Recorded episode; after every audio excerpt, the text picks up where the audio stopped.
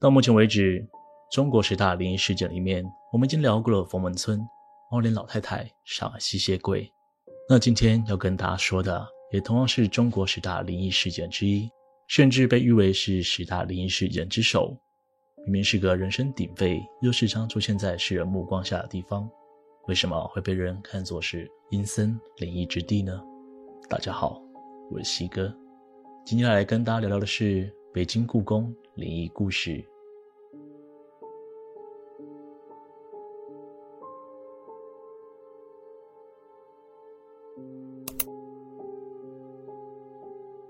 北京的故宫是中国明清两朝时期二十四位皇帝的皇宫，是目前世界上现存规模最大也最完整的宫殿型建筑，约莫有一百个足球场的大小，于一九八七年被选入世界文化遗产。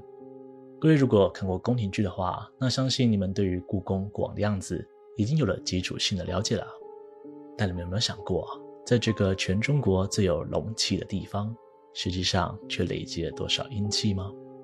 无论是被皇上赐死的宫女或嫔妃，或是犯错而被赐死的官员，或者是后宫贵妃们的明争暗斗下，进而造成的各种冤案，哦哦，实际上西哥我也不知道具体数目，但我很确定，在这里含恨而死的人绝对不算少数。而清朝的末代皇帝溥仪，也曾在他的回忆录《我的前半生》一书里面提到，如果将他在宫内时所听过的灵异传说，统统写在纸张上。那必定会比《聊斋》还要厚。这似乎变相证明了，在那个平民百姓不得入内的森严宫殿里，确实发生过许许多多骇人听闻的灵异事件。若要说说北京的众多灵异事件，那就得先从这里最知名的事件开始说起了。一九九二年，那时候故宫已经是国家一级博物院，开放给所有民众前来参观。那天有许多慕名而来的游客。每个人都想看看传说中的皇帝究竟是住在怎么样的豪华宫殿。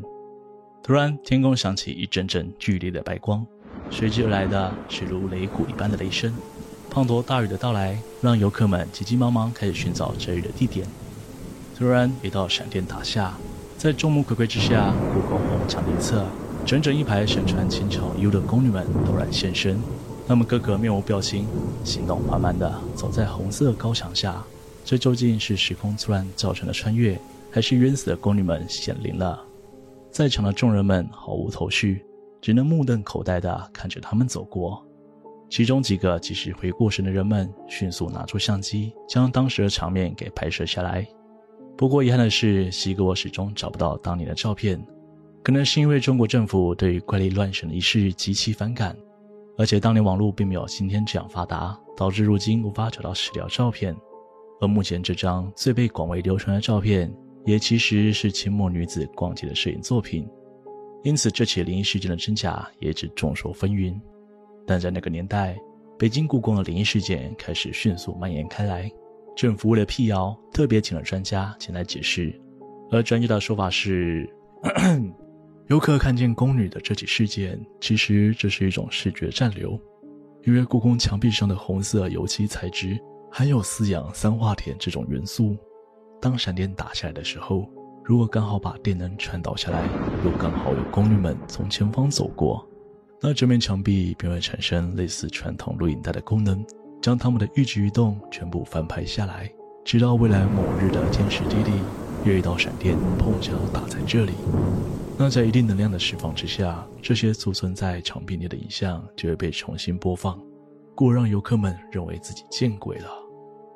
这种辟谣说法出现后，网络上有许多人对于此说法嗤之以鼻。他们认为，故宫从以前到现在，墙壁早就被重新粉刷了好几次，而且既然有录影功能，那为何出现的只有宫女，没有当时的其他物件？西构化学不好，没办法判定双方说法谁对谁错。但在查找资料的过程中，我倒是发现了一件很有趣的事情，先让大家看一小段影片。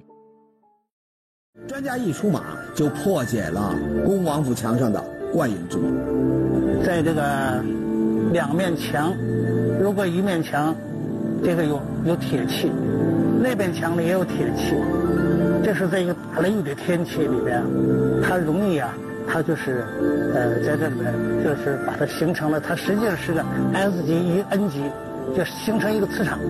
这磁场有的时候它就能把一些人物、一些影像就录下来，录在墙上。这话很专业啊。简单的说呢，怪影它就是雷电产生的电磁波，记录下投射在墙上的人影。此后呢，只要遇上相同的自然条件，那么墙上的留影呢就会重新的出现。说白了，就是一种自然现象。季红旭是谁？是中国的一位编剧作家，在这里他被塑造成了专家。恭王府在哪？他在距离故宫约莫两公里的地方，却发生了一样的灵异事件。西哥，我是说书人，真相就让大家自行猜测喽。当然，偌大的北京故宫并不仅有这个灵异故事，在故宫里的东筒子夹道这里，也有一个关于阴阳道的故事。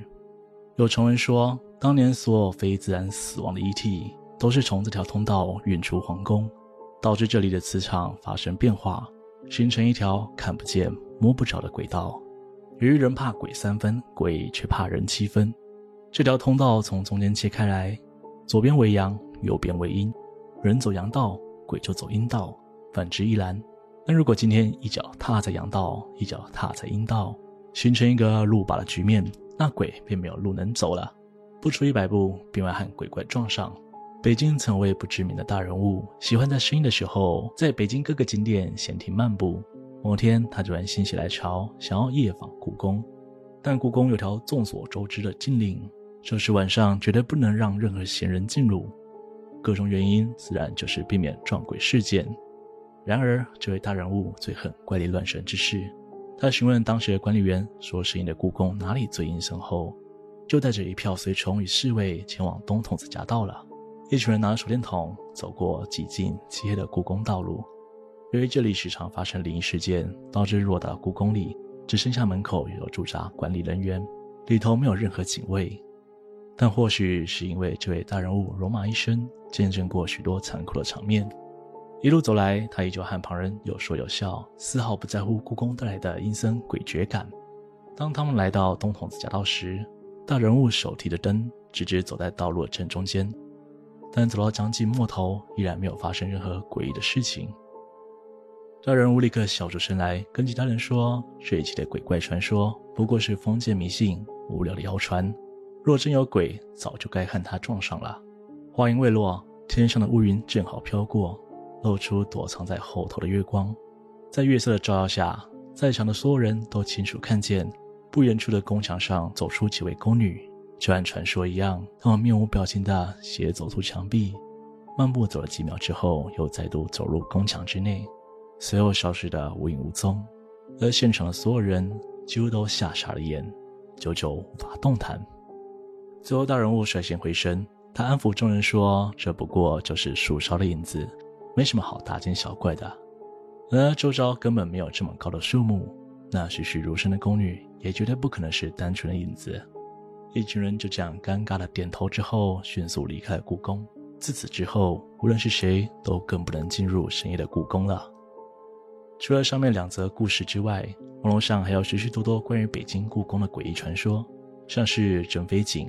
传说中，慈禧太后淹死珍妃的地方，曾有人在天气阴沉之时路过此井，看到个身穿清朝服饰的女子从宫墙上方飘过，或是过往还有夜巡人员的时候，那时候有消防队专门驻扎在这里，人民队员不知为何明明训练后在储秀宫席地而睡，但睡醒时却发现自己被移到了走廊上，不管经过多少尝试，他总会在众目睽睽之下。被某股力量抬出宫殿，丢到走廊处。不管是哪一则传说，都让这里添加了更多的神秘色彩。可惜，西哥我从没有去过故宫，也无法直接性的告诉大家那里是否真有网传那样的阴森诡异。但我知道那里已经被列为国家古迹了。如果荧幕前的你们往后有机会前去一探究竟的话，千万不要像封门村那集的人们一样，在当地留下什么不该有的痕迹哦。今天的故事就分享这边，欢迎大家在下方留言关于影片内容的看法。喜欢的人也可以投个超级感谢，那对我来说会是很大的鼓励哦。如果喜欢我的频道，请别忘了帮我订阅、按赞、分享，并且开启小铃铛，不会错过最新的影片哦。我是西哥，我们下次见。